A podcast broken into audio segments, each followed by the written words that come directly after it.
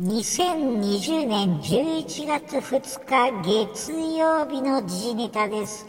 え、私、ブルースが、え、ニュースや日頃の出来事などをピックアップして、え、お話ししたいと思います。まずはじめはですね、え川崎フロンターレの中村健吾選手の、まあ、引退ということで、もうご存知なサッカーファンも多いと思うんですけど、まあ、この報告に川崎の選手全員泣く涙止まらず脇坂というニュースですね。えー、ミッドフィールダーの中村健吾選手40歳がですね、今季限りでの現役引退を発表されましたと。で、まあ、あの、一夜明けた、まあ、本日2日ですね。ちょっともう今の時点でですね、もう23時にちょっとなるんですけど、まあ、あのね、えー、一夜明けた2日にですね、えー、川崎フロンターレの鬼木監督と、えー、ディフェンダーのドボリザット選手、ミッドフィールダー脇坂選手が、まあ、オンライン取材に応じたということで、で、会見の数時間前にですね、えー、中村選手がミーティングで引退を報告されたと。で、それを聞いた選手全員が泣いたということで、あのー、まあそういうあの内容がね、会見でも、まあいろんな話があったみたいなんですけど、そうですね。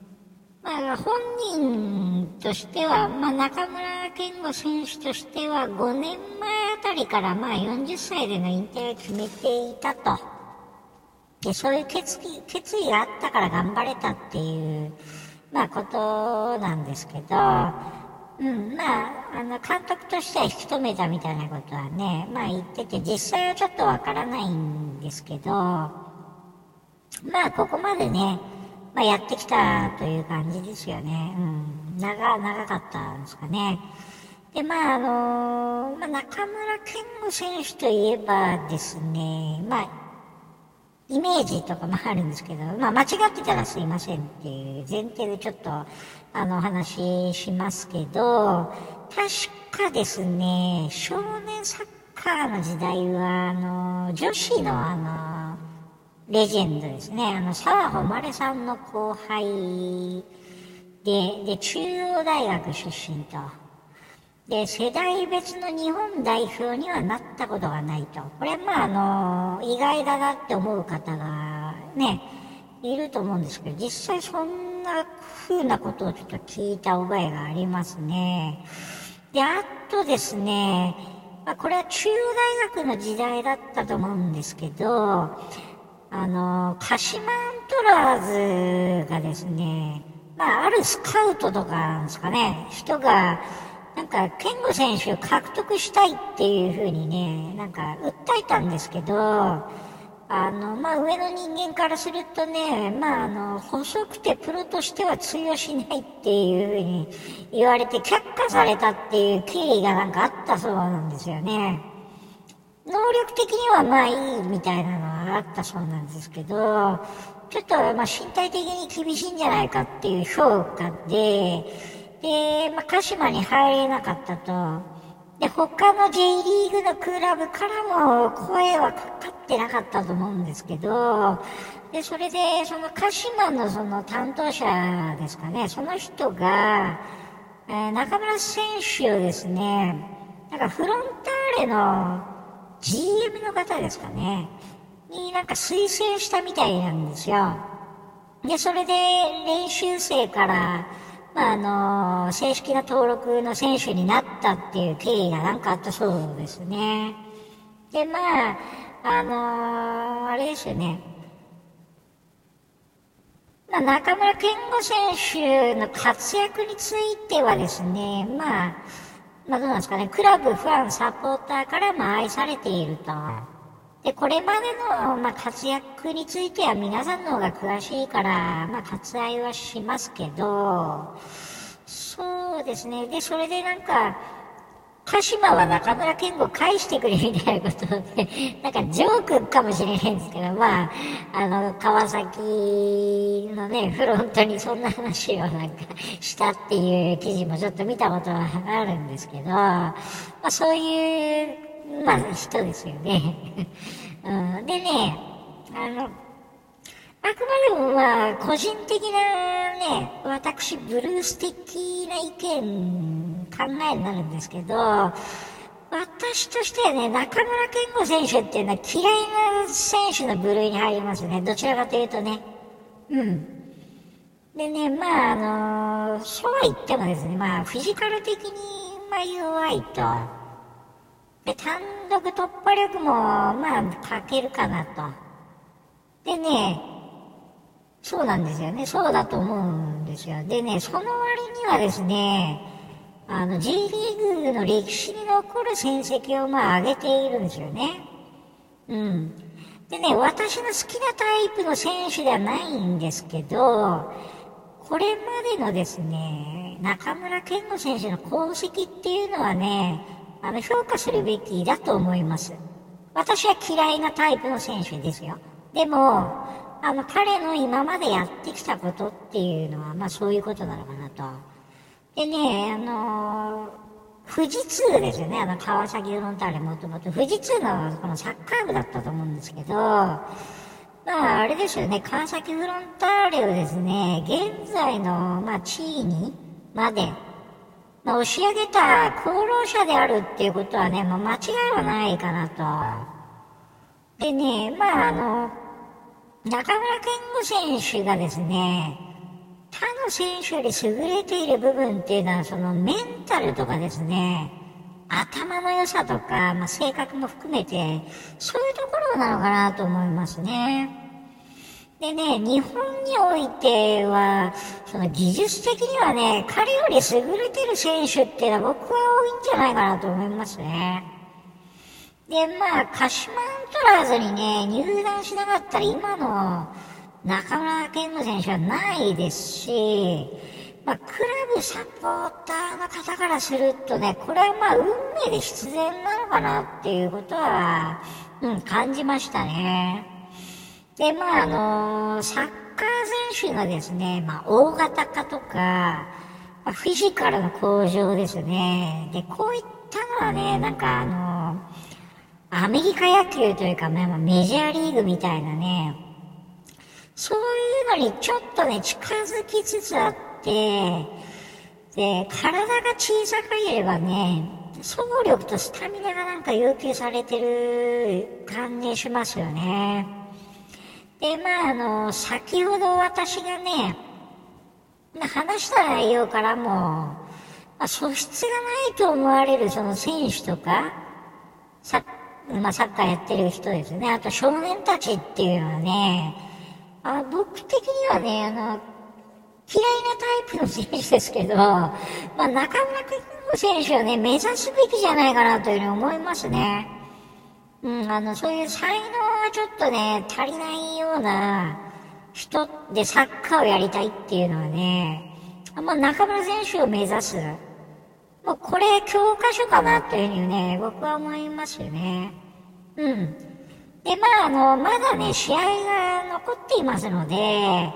まあ、これ以上言うことはないんですけど、まあ、とりあえず、まあ、お疲れ様でしたということで、まあ、残りの勇姿をね、まあ、楽しみたいななんて思いますけど、まあ、あくまでも私は横浜 FC のサポーターなので、ああ、そうですか、で終わっちゃうんですけど、まあ、あの日本サッカーのね、これ一時代、一時代を作った選手って言っても差し支えないと思うのでね、ちょっと今回、あの、この内容を取り上げました。はい。え、次はですね、これ韓国の話ですね。僕の嫌いな韓国なんですけど、えっ、ー、と、WTO 事務局長選挙？ユン氏ですかね。落選の責任を日本になしりつけ、有識者は文大統領の外交力のなさの結果、韓国は支持しなかった国を批判するというですね、夕刊富士のこれニュースになりますね。うん、で、まあ、あの、ムン・ジェイン大統領はですね、この WTO 事務局長選挙に関して、ま、積極的なロビー活動を、まあ、行うなど、韓国が勢力を注ぎ込んできた、まあ、WTO、世界貿易機関の事務局長選挙なんですけど、えー、WTO が次期局長に推薦したのはですね、そのユン・ミョンヒさんという、その、韓国産業通商資源省の方なんですかね。えー、通商交渉本部長のユンさんではなく、ナイジェリアのヌコジ・オッコンジェイウェアラ元財務省だったということで、まあ、韓国としてはま外交の敗北みたいな感じになってしまうんですけど、その責任を日本に押し付けようとしているという内容ですね。うん。で、まあ、あの、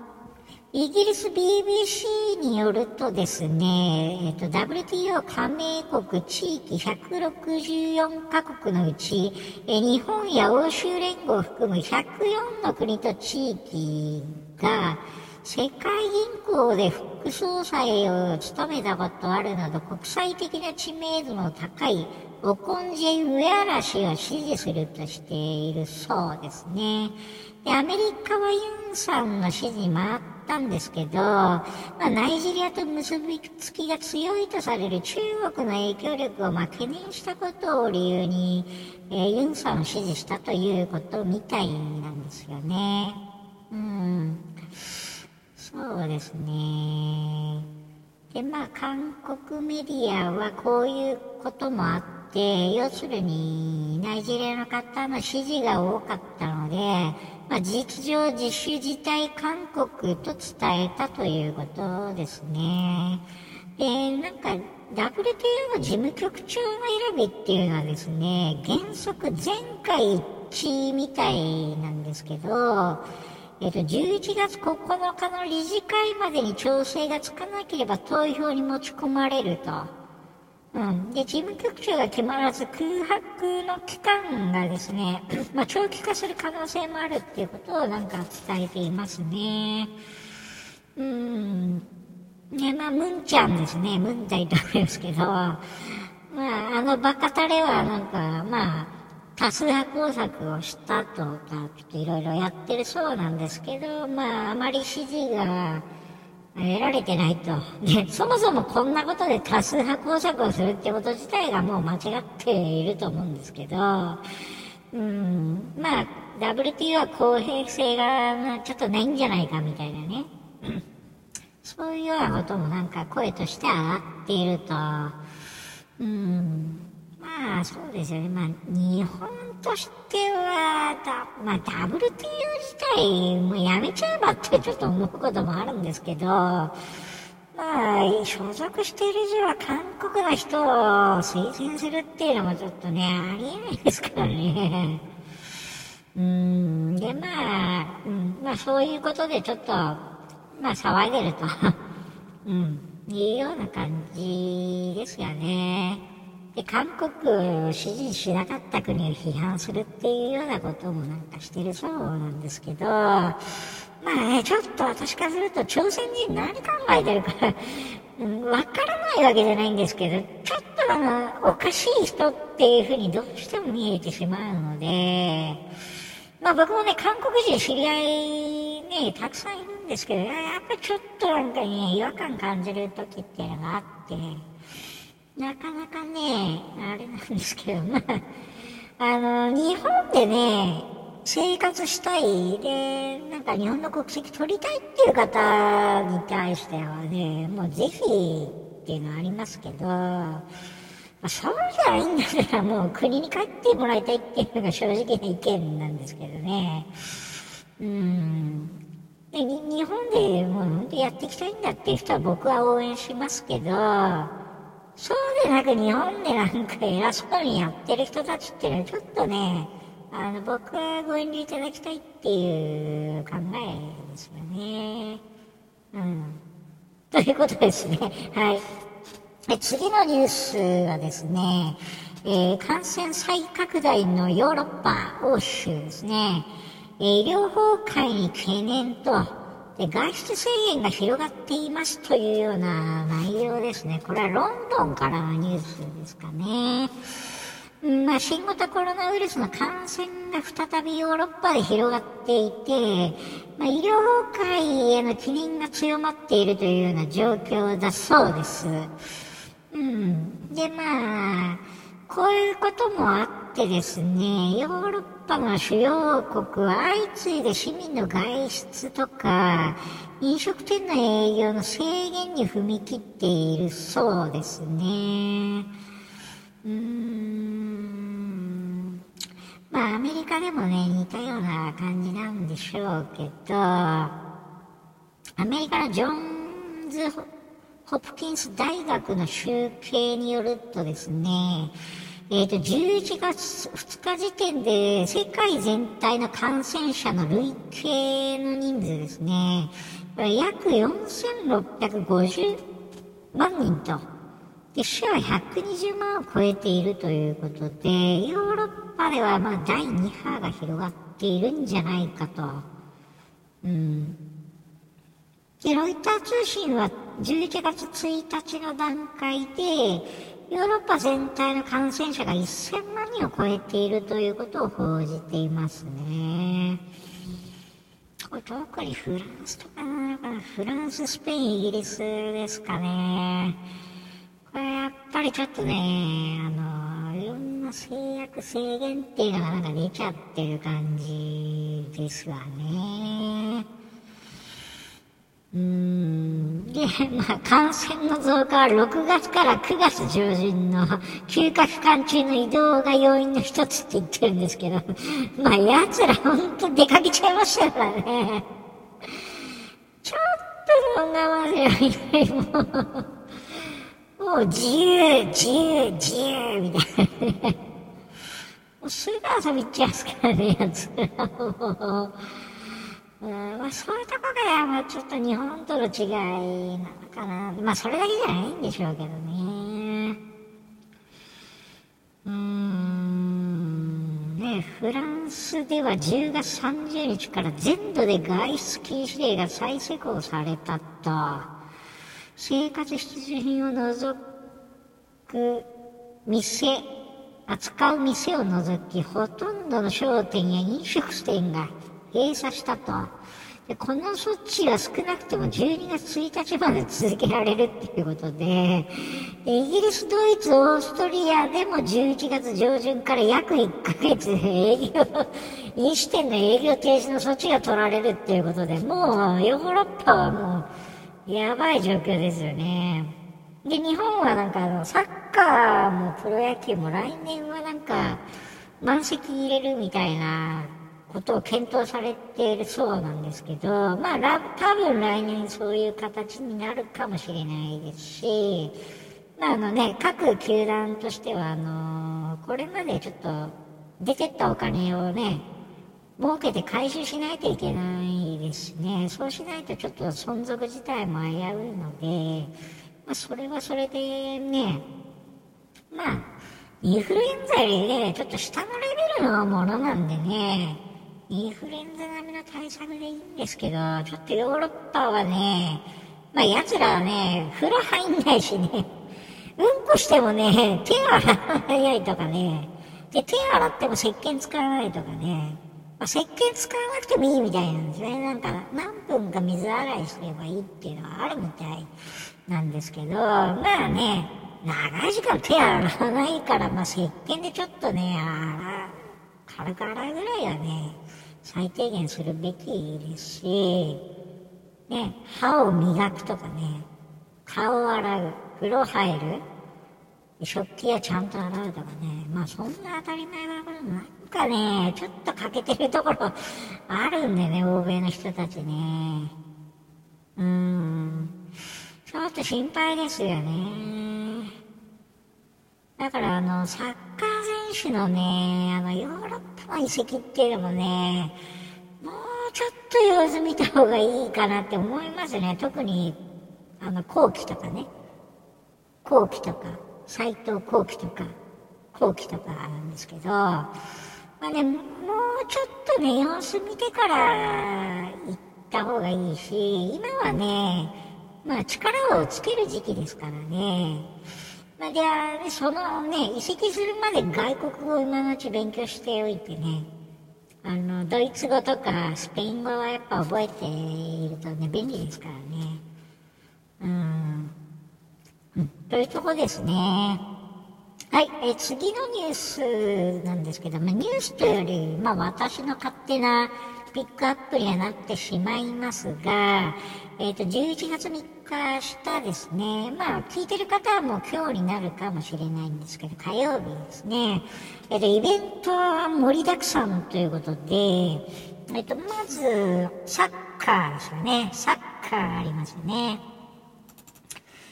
横浜 FC、試合が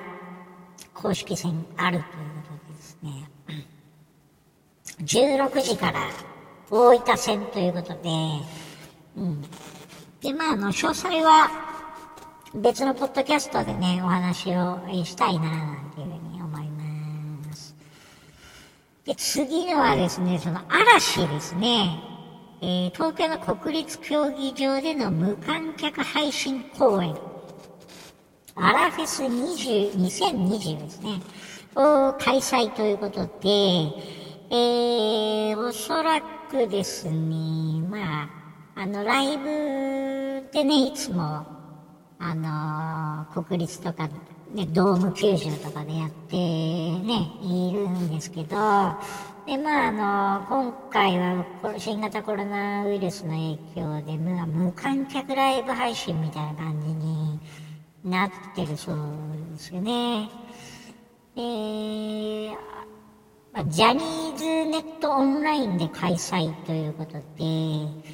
えー、やるわけですね。で、タイムテーブルをちょっと今、ジャニーズの公式サイトで見ているんですけど、えっ、ー、と、不安クラブ限定ですね。嵐不安クラブ限定と、ジャニーズ不安クラブ会員限定と一般という3つに、あの、分けられていますね。で、まあ、嵐の不安クラブ会員限定で見れるのが当然多い内容ということで、まあ、違いとしては、嵐不安クラブ以外は、えっ、ー、と、国立競技場でのパート2しか見れないと。で、料金の違いがあるっていうことぐらいですかね、違いとしては。で、なので、えーとですね、タイムテーブルですと、12時から生配信だよ、荒会、嵐会。ということで、えーと、12時台ではなんか、相葉さんのすごろく。で、13時台は、大野聡さんがカレーを作ると。で、14時台はですね、ラジオ企画と。This is 嵐セルフライナーノーツということで、えー、と、明日発売される、まあ、CD ですね。えー、えー、と、まあ、明日発売、3日発売ってことは、まあ、2日にゲットできてる方もいらっしゃると思うんですよね。で、うちも、まあ、妻が、本日2日にゲットしてましたので、あの、もうすでに聞いたりね、あと特典映像を見たりっていう方もいらっしゃると思うんですけど、まあ、それの話なんでしょうかね。それがまあ、16時近くまであると。うん。で、16時半からですね、これも嵐不安クラブ会員限定で、えー、アラフェス2020ですね、これのパート1があるということで、で、パート1はですね、これ税込4800円で申し込めばできるんですけれど、まあ、会員じゃないとダメと。で、これがまあ1時間半ぐらいパート1があると。1時間半 ?1 時間半でない ?4800 円もちょっと。だダメ。で、それで、18時ぐらいにパート1が終わってから、えっ、ー、と、19時半から21時ぐらいまでですね。で、これでパート2があると。で、パート2は、えー、手続きすれば、どなたでも見れる、見れると。いうことになってますね。パート2もね、嵐のファンクラブ会員が4800円かかるみたいなんですけど、ちょっとこれよくわかんないんですけど、込み、込み込みなのかね、別々で4800円なのかちょっとわかんないんですけど、なんかこれの、なんかカート見る限りなんか別々になってるんですよね。で、ジャニーズファンクラブ会員は5300円、一般は5800円の、いずれも税込みですね。ということですね。ちょっとひどい うん。でね、あのー、うちの妻もなんかね、見、見るみたいに、まあ、当然、ファンクラブ入ってんで見るんですけど、でなんかあの、カラオケルームなんか大型プロジェクターで、なんかアラトムと見るらしいですよね。なんか部屋貸し、借りて、えー、あの、テレ、大型、まあ、プロジェクターと、まあ、iPhone か iPad かわかんないですけど、iPad Pro、でもう繋げてなんか見るって言ってましたよね。えー、ちゃんと動くのみたいなことをちょっと、ね、言われて、少しディスプレイで確認したりとかしたんですけどね。なんか、この前、秋葉原で買ってきた USB Type-C と HDMI の変換、アダプターはちょっと、あの、動作しなかったですね。アマゾンで以前買った変換アダプターを使えたんですけど、あとは念のため、あの、iPhone、妻7プラス持ってるんですけど、あの、ライトニングと HDMI のアダプターあるんで、それも一応念のため持っていくって言ってましたね。ねまあ、どちらかで、まあ、見るというような感じですね。はい。で、あの、次のイベントとしてはですね、アメリカ大統領選挙ですね。まあ、あの、日本だとちょっと、どうですか、夜中見る感じになってしまうかもしれないんですけど、あ大統領選挙があるということで、まあ、大注目ですよね。で、まあ、あのー、ここでちょっと取り上げたいのは、その大統領選挙の仕組みですね。よくあの、ニュースとかでも上がってるんですけど、えっ、ー、と、選挙人制度っていうのがね、アメリカではあるそうで、これは日本ではないと思うわけなんですけど、選挙人制度についてですね、ちょっと解説中としてはありますけど、あのー、これどこだ？これ NHK のニュースからちょっと、あのー、記事から、あと AFP 通信ですかね、時事通信。からの情報もちょっと抜粋して見てみるんですけど、えーと、アメリカの大統領選挙は4年ごと11月第1月曜日の次の火曜日に実施されるということですね。で、大統領選挙の流れとか、まあいろいろあるみたいですけど、えっ、ー、と、投票制度っていうのがあるそうですね。まあ当然ですが、えっ、ー、と、普通選挙権が認められている投票は、全米50州と、えー、どの州にも属さないコロンビア特別区、えー、首都ワシントンですかね。で、1回のみ実施されますと、で、有識者は大統領、副大統領候補のペアを選び、一般投票の結果によって選挙人団が決まると。で選挙人団はどのペアを支持するかを制約しているということですね。で、選挙人団っていうのは、そのアメリカ大統領選挙はですね、一般投票により直接選挙制ではないそうですね。え大統領を選ぶ任を追う選挙人への間接選挙制を採用されていますと。で選挙人の総数は538人で。各州の人口に基づいて割り当てられていますと。この538よってことですね。で、各州の選挙人数は州の下院議員と各州の上院議員、で、どの州も2名ですね、の合計に等しいということだそうです。で、コロンビア特別区の選挙人が3人が割り当てられているということですね。で、アメリカで最も人口が多いカリフォルニア州の、えー、選挙人は最多の55人と、で、次いでテキサス州が38人、えニューヨーク州とフロリダ州がそれぞれ29人ということで、で、一方でね、選挙人数の、選挙人の人数ですね、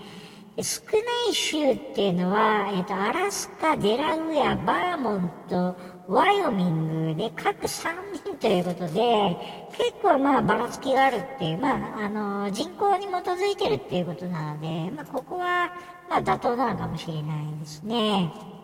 で、大統領選挙にですね、これ当選するには、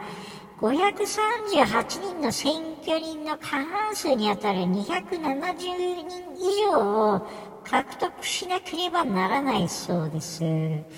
で、全50州のうち2州を除き、各州の一般投票で最も票を集めた候補者が、その州すべての選挙人を獲得する勝者総取り方式を採用しています。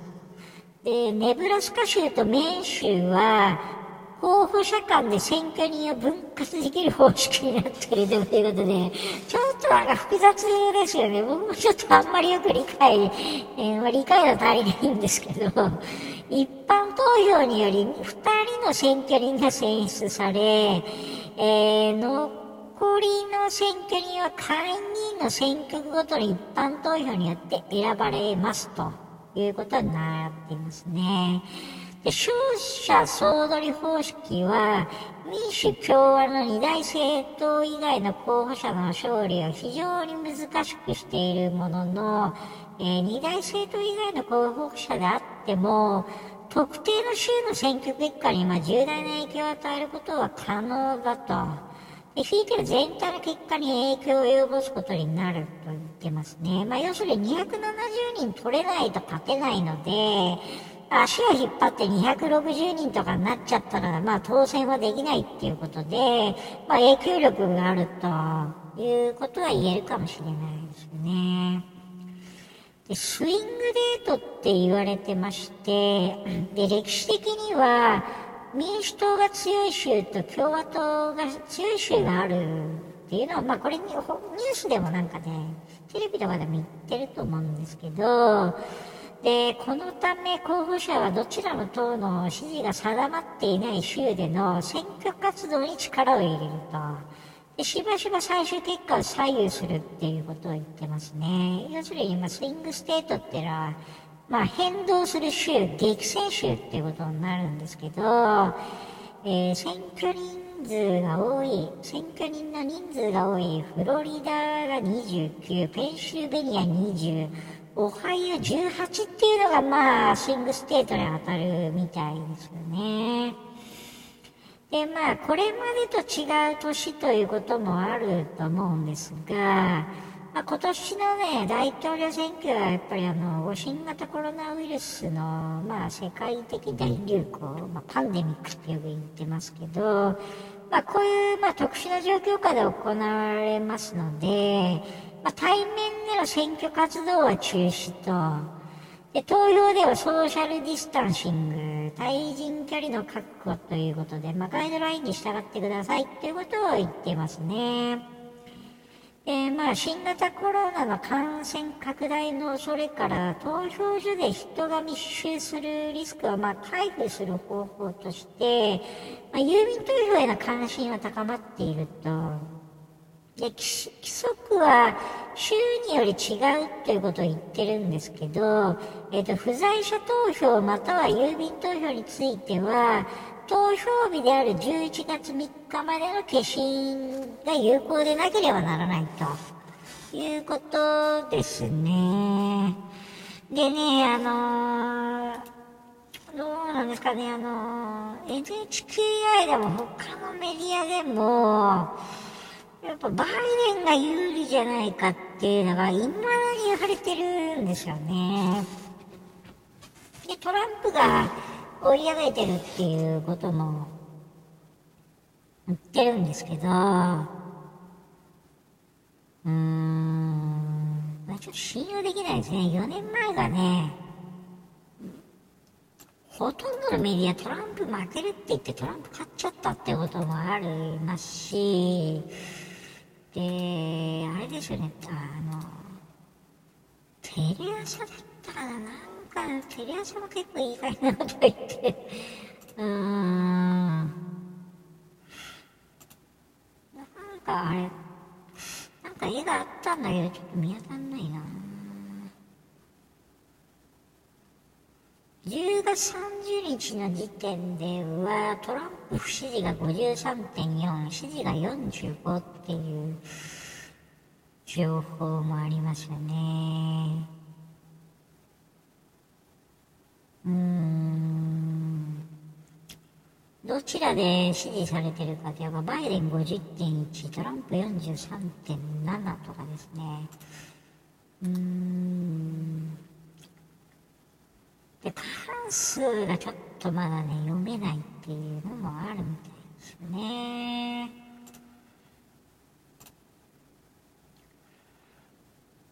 で、朝日新聞信用できない朝日新聞は、えーと、バイデン232、トランプ125って言ってるんですよ。125っていくらで少なくないですか？125ですよ。11月2日時点でうーん。で、まあ、あの、今、ちょっと、分布マップみたいなのちょっと見ているんですけど、まあ、これは朝日新聞も NHK も他のメディアも嘘は言ってないと思うんですけど、やっぱね、あの、メジャーな州だとね、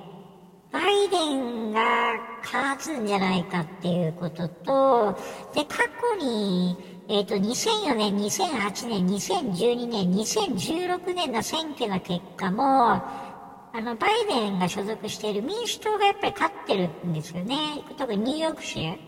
29人ですけど、ここは過去4回民主党が勝ってるそうですね。だからメジャーな州は、えー、民主党のバイデンが勝つと。だってカリフォルニア州55人も同じように、4、まあ、過去4回勝ってますよね、バイデンがね。ワシントン州ですね、あのー、シアトルがあるとこ、アマゾン、マイクロソフトとか、スターバックスとか、ボーイングがあるところですけど、ここも12人も民主党が勝ってるんで、もうバイデンと。うん。ハワイ州も民主党なんですね。ちょっとがっかりですけど。うん。でもそういうところはまあ民主党が勝つっていうのはまあ確かにそうかもしれないですね。メリーランド州、ボルティモアあるところも民主党。マサチューセッマシャ、ま、ごめんなさい。マサチューセッツ州ですね。え、ボストンですね。ハーバード大があるとかですね、私の母校ですけど、うーん、まあ、まあ、母校はごめんなさい、嘘ですけど、うん、ここもやっぱり民主党11人、えー、過去4回勝ってますね。だからそういうところは、やっぱ勝ってるんですよね。うん、だけど、どうなんだろうな。本当もうはっきりしちゃって、てる。まあ、田舎はなんかトランプ勝ってるみたいなね、感じですよね。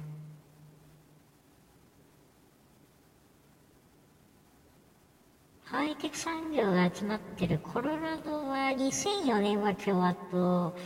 以降は民主党が勝ってる選挙人9人ということですね。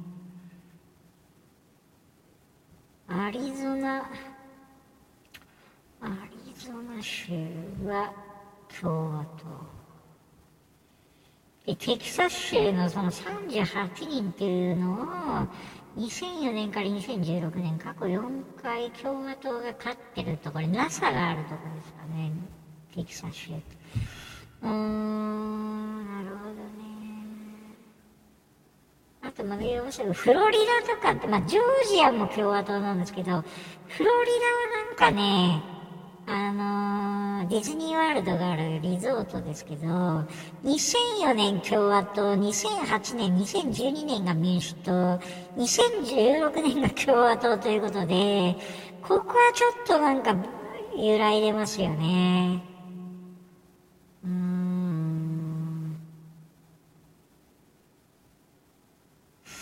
うん、こフロリダ・バ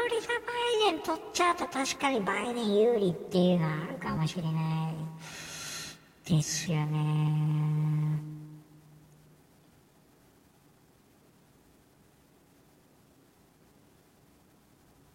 うん、アメリカ広すぎるし、いろんな人いますからね。日本人の感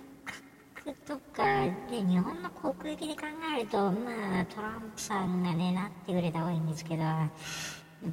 イデンさんはちょっとね、息子さんがなんか、裏で悪いことしてるっていう、結構なんかね、広まっちゃってるんで、まあ、そもそもなんか、大統領選挙に出る資格があるのかっていうのはちょっと微妙なところがあるんですけどね、ちょっとどうなるのか、まあ、楽しみですね。うん。で、まあね、メディアが言ってることもちょっとね、半分信用できないみたいなのがちょっとあるんで、まあ、藤井元気さんとか、まあ、信用できる方からの情報、ただ、元気さんもね、なんか、トランプに寄りすぎちゃってるんでね、まあ、気持ちはわかるんですけど、ちょっとね、やっぱどっちかに寄りすぎちゃってるっていうのは僕はちょっと気になってるんですよね。なんか、あの、公平性とか平等みたいなのがちょっとない感じが見受けられてですね、そこは、ちょっとなんか話を難しくしちゃってんのかなってね、まあ思うんですけど、ちょっと、バイデンさんのね、悪口もちょっと言い過ぎてる部分が一部であるしね、逆にトランプさんの悪口すっげえ言ってるメディアもありますからね、どっちもどっちなんですけど、かえってなんか、あの、複雑になっちゃってるのかなっていうのが、私の印象ですね。まあ、あの、11月3日、もうね、聞いてる方今日になるかもしれないんですけど、あのね、休み方もいらっしゃる。で、まあ、お仕事されてる方もね、まあ、いらっしゃるとは思うんですけど、まあ、11月3日、いろんな意味で楽しんでね、あの、過ごせていけたら、なんていうふうに、思います。はい、えー、今回は以上になります。2020年11月2日月曜日の時事ネタでした。今回もポッドキャストを聞いていただきましてありがとうございました。